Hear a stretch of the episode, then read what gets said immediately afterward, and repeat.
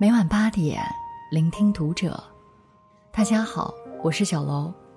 今天小楼要跟大家分享的文章来自作者一本书。洪水过后，我不敢看这些人的朋友圈。关注读者新媒体，一起成为更好的读者。二零二零眨眼已过去一半，疫情的阴影尚未消散。中国又迎来了一场特大洪灾。六月以来，南方连降暴雨，这一系列的数字简直让人无比揪心。三千七百八十九万人受灾，二十七省遭殃，一百四十一人遇难，二点八万间房屋接连倒塌，二百二十四点六万人紧急转移安置，直接经济损失高达八百二十二点三亿元。和九八年的那场特大洪水相比，这次的洪灾来得更加汹涌，有很多地方都已经突破了建国以来最高的降水量记录。江西上饶婺源，一座拥有八百年历史的南宋古桥，顷刻之间便被汹涌的洪流冲断，很多人再也见不到它完好如初的样子。广西桂林，原本丰饶的土地沦为一片泽国。不再有人来人往的吵闹和喧嚣，取而代之的是被洪水冲得四处飘荡的汽车。阳朔县几乎被洪水整个淹没，只留下一座拱桥，成为汪洋中唯一的孤岛。人们要抱紧着电线杆，手紧拉着手，才能穿过并不宽敞的街道。在经历洪灾之前，可能谁都没有想过，灾难居然和自己离得这么近。在重庆，山洪瞬间从三楼的住户家中穿窗而出，如同瀑布一般倾泻而下，无不为之惊心。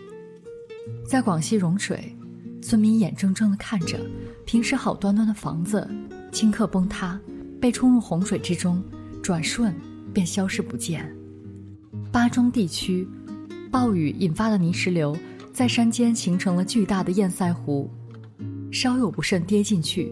便是生死攸关，千万人受灾的数字背后，是一个个有血有肉的家庭，遭受着突然降临的不幸。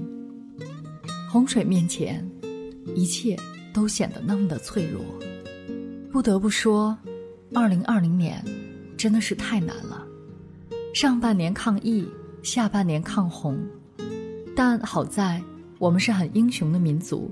无论遇到多少次苦难，我们都能咬咬牙挨过去，因为总有那么一群勇敢的人，一次又一次逆行冲向险境，一次又一次以生命挽救生命。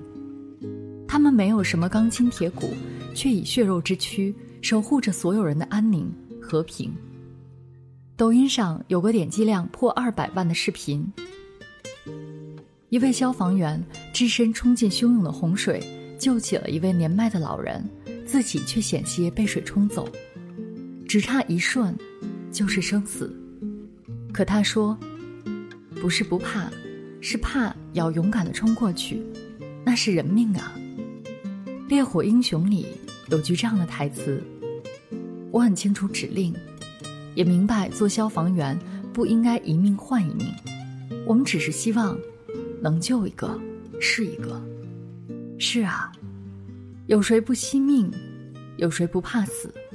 他们不是不知道生命的可贵，只是在成为消防员的一刻就做好了牺牲的准备。江西上饶贵中村，一名九个月大的婴儿突发疾病，可是这么大的水，哪里找得到医生呢？救援支队的消防员们。从屋子里拿来了一个红色澡盆，带着幼小的孩子趟过齐腰的水流。他们拨开洪水的步伐坚定，护着孩子的臂弯却柔软。虽然这只船十分简陋，却是小小孩童的生命之舟。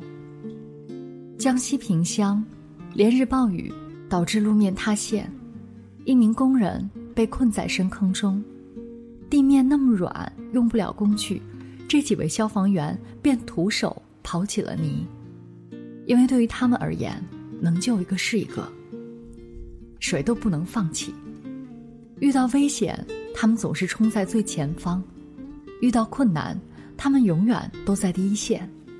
他们不是不会累，不会痛，只是他们宁愿用自己的累和痛，为我们撑起一片晴空。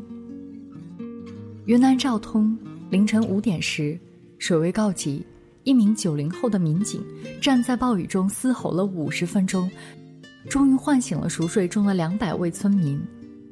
虽然脸庞还带着稚气，但他们却有勇气吹响生命的号角，守护着身后的我们。也难怪有人说，生于华夏何其有幸。正是因为有他们的坚实托底，我们才能过上安稳平凡的日子。我们也许不知道他们的姓名，也不了解他们的故事，但我们会永远记得，狂风暴雨之中，有过这么一群逆行者。以自己的血肉之躯筑起一道坚实的堤坝。灾难不退，他们不退。感谢他们，不放弃任何一条生命，不放弃任何一次救援的机会。在网上看到一张抗洪人员的朋友圈，有人问：“抗洪的战士们，昨天你睡了几个小时？”下面的答案让人动容。洪水肆虐之下。连睡眠对他们而言都是万分宝贵的东西，因为实在是太累了，只要稍稍往地下一躺，他们就能光速睡着。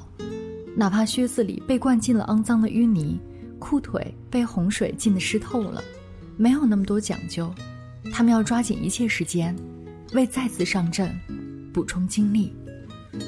因为慢一步，就多一户居民受灾；慢一步。就多一间房屋被淹，他们要做的，是用血肉之躯和洪水争分夺秒。看过这群抗洪战士的身体吗？他们的手连续十几个小时浸泡在肮脏的泥水中，有的地方被泡到脱了皮，几乎看不出原本皮肤的颜色，就像行将干枯的老树枝。我们几乎分不清哪里是手指。哪里是铲柄？但他们一铲一铲，从来都不喊累。他们的胳膊被晒到发红发痛，大块大块的蜕了皮，有的密密麻麻起了一胳膊的水泡，可他们还是顶着烈日，一个接一个的扛起沙袋。他们的鞋上全都是淤泥，原本结实的鞋底一个接一个的脱了胶，走路都困难。往外一倒，靴筒里全是脏水，整只脚都被泡得发白起皱。可纵使已经如此辛苦了，他们还是从来没有退却过，因为他们知道，身后就是土地，身后就是人民。其实哪有什么横空出世的盖世英雄呢？这群抗洪第一线的战士们，大多都非常年轻，甚至比你我。还要小上几岁，他们也是谁的儿女，也是谁的父母，只是穿上这身戎装，他们就有了责任和使命，为所有人遮风挡雨。网上有个视频一度惹人泪目，一对父母瞒着儿子，偷偷赶到救灾现场，见到儿子之后，父亲忍不住心疼的直抹泪，甚至抢着扛起儿子面前的沙袋。试图为儿子分担一点肩上的重量。我们眼中的英雄，脱下那身戎装后，也不过是个二十来岁的年轻人。他们不是钢铁之躯，却甘愿离开自己的家，守护别人的家。还有一名消防员彭阿瑞，因为抗洪救灾，错过了妻子的临盆。拨通视频电话后，他用一双满是老茧的粗糙大手，一遍一遍温柔地抚摸过屏幕。他很想回家，但前线需要他，所以他只能哽咽地对妻子说：“抗洪结束后，我立刻回去见你和宝宝。”而他的宝宝有个很好听的名字，叫艳兰。火焰蓝，正是中国消防的颜色。谁不希望亲眼见到孩子出生，亲身陪在父母身边呢？可既然担起这身责任，有些事错过了。也就只能错过了。舍小家保大家，这是他们的选择，也是他们的无奈。感谢他们，守护着我们所有人的安宁。中华民族向来是打不垮的民族，因为滔天的洪水冲得垮堤坝，冲不垮人心。洪水之中，大家众志成城，守护着自己的家园。在江西九江，一封返乡抗洪的号召书发出后，短短几天之内，便有四千一百人返乡。他们职业不同，年龄不同，但同样有着守护故土的愿望。江家岭村，一群平时喜欢跳广场舞的阿姨们，自发组成了一支防汛阿姨团。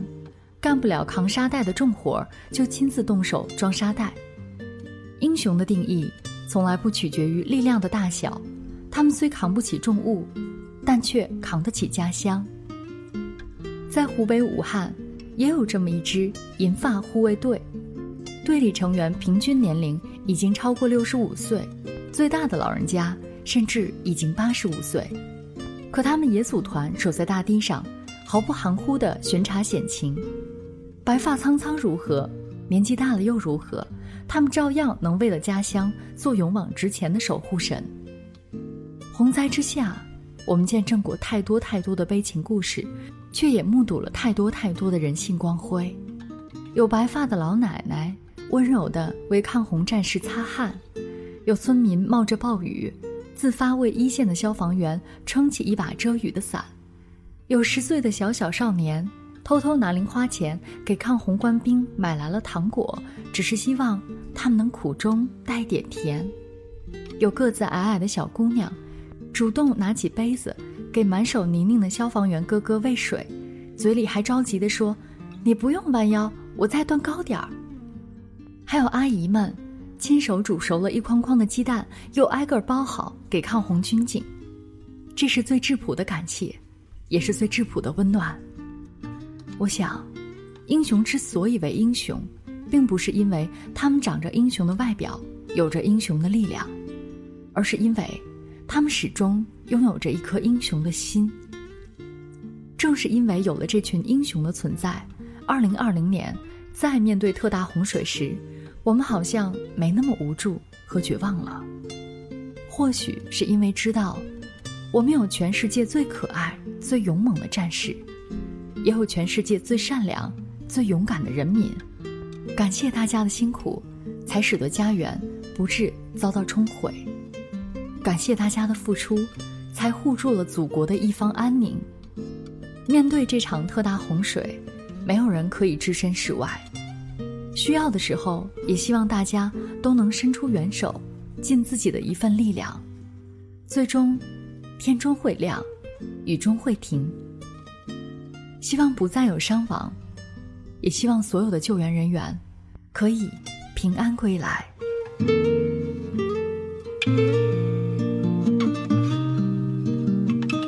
本期节目到这里就要结束了，感谢大家的收听，我们下期再会。